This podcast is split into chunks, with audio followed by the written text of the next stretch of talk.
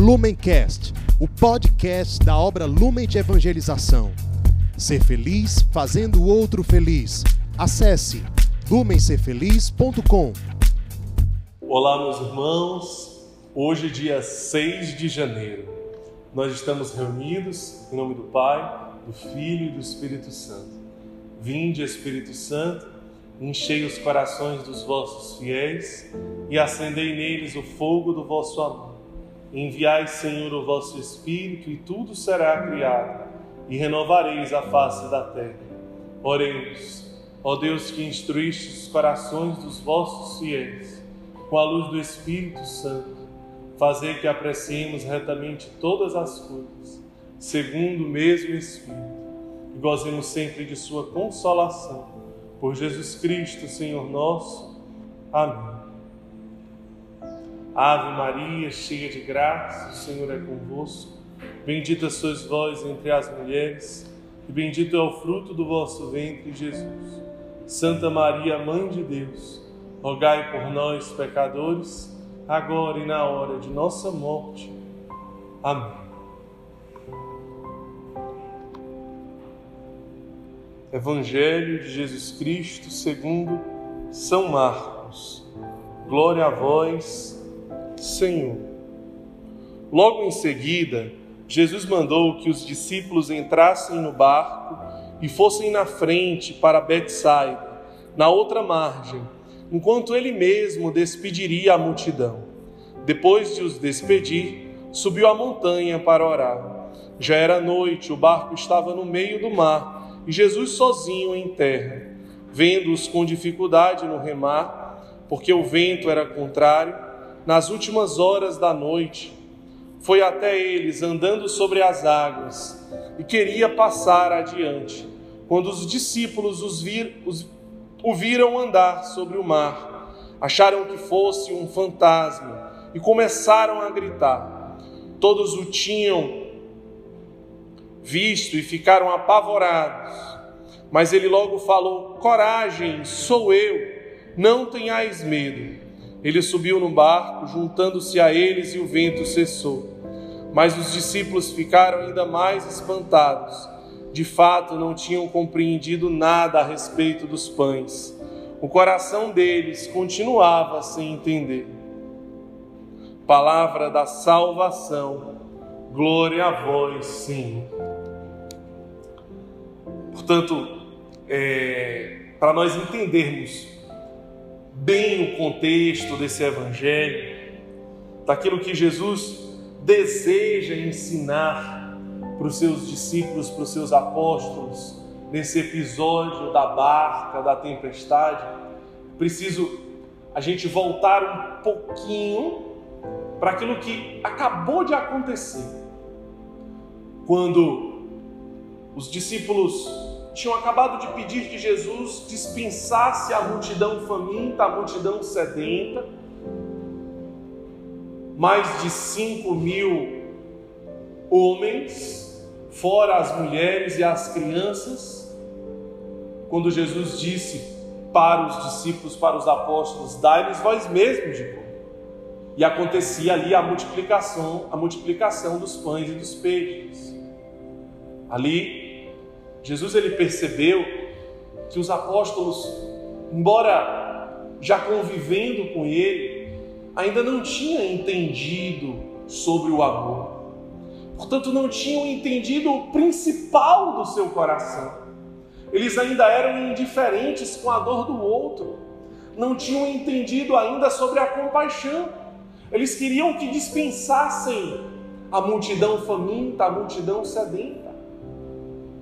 Aquilo incomodou Jesus, aquilo inquietou Jesus. Tanto que o Evangelho fala, eles ainda não tinham entendido sobre a multiplicação dos pães. O Evangelho repete, eles ainda estavam com o coração endurecido. Por isso que Jesus fala: vão na frente. Eu ainda tenho que me despedir da multidão. Vão na frente porque vocês ainda não entenderam nada. Vocês ainda continuam sem entender. Vão na frente, peguem a barca. Jesus já sabia, era noite. Jesus já sabia, o clima não estava bom. Jesus queria dar uma lição neles. Então, Jesus se despediu da multidão, deixou que eles fossem sozinhos. O tempo não estava bom, era noite, e Jesus ainda foi rezar. Depois que Jesus se despede da multidão, Jesus ainda vai rezar, porque Jesus quer dar tempo para que eles passem por uma lição. Eles pegam um vento contrário, eles pegam uma tempestade, e era isso que Jesus queria. E no meio daquela tempestade, no meio daquela, daquele vento contrário, eles ficam apavorados, eles ficam cheios de medo. E agora o que vai acontecer? Primeiro, o que sempre acontece, quando nós nos enchemos de medo, naquele momento mais difícil da tempestade, do vento ao contrário, da ventania, da correnteza ao contrário, Deus aparece. Deus vem ao nosso encontro. Deus se faz presente. Mas nós não percebemos Deus presente. E os apóstolos se espantaram ainda mais com a presença de Deus. Eles pensavam que era um fantasma, eles se apavoraram ainda mais. E é o que muitas vezes acontece conosco. A presença de Deus, a voz de Deus, os sonhos de Deus na nossa vida, o chamado de Deus nos assusta, mas não deveria nos assustar. Os sonhos de Deus para nós, os desígnios de Deus para nós, os projetos de Deus para nós, nunca deveriam nos assustar, mas deveria ser uma grande calmaria na nossa vida, uma grande resposta mas muitas vezes a nossa falta de fé, a nossa falta de entendimento, não confia no chamado de Deus.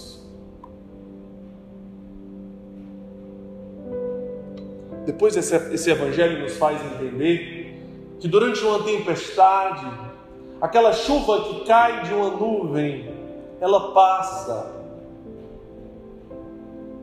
esse Evangelho nos faz refletir e entender que sempre depois de uma tempestade vem o sol. Esse Evangelho nos faz entender que não precisa desespero, porque sempre depois da tempestade vem o sol, e que sempre acima da nuvem existe o sol. A nuvem passa, a nuvem é baixa, a nuvem é rasa, e que num lugar muito mais alto que a nuvem existe um céu, e que num lugar muito mais alto existe algo que não passa. Portanto, quando os nossos olhos estão rasos, estão naquilo que passa, nós nos amedrontamos, nós nos apavoramos,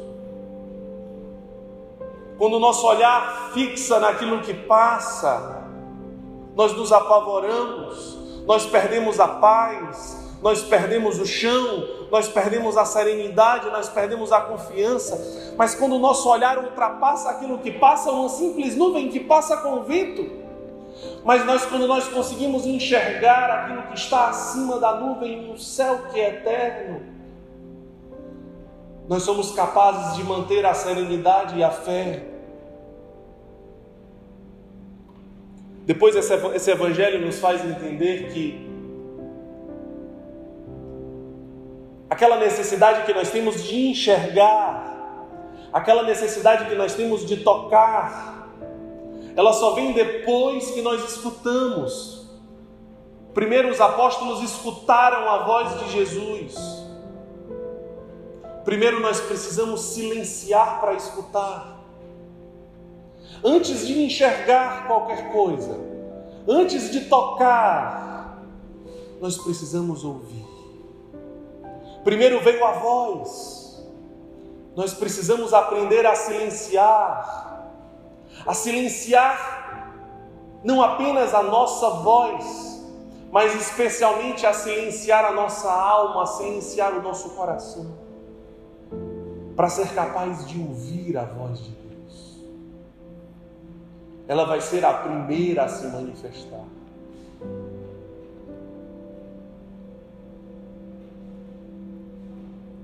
Depois que nós escutamos a voz de Deus, nós precisamos ir ao seu encontro.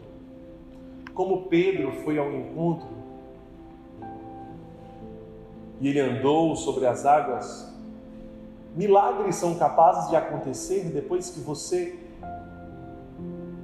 olha para Jesus e vai ao seu encontro.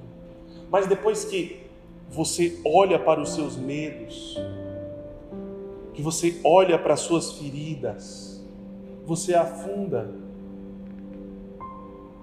Portanto, é necessário continuar olhando para Cristo.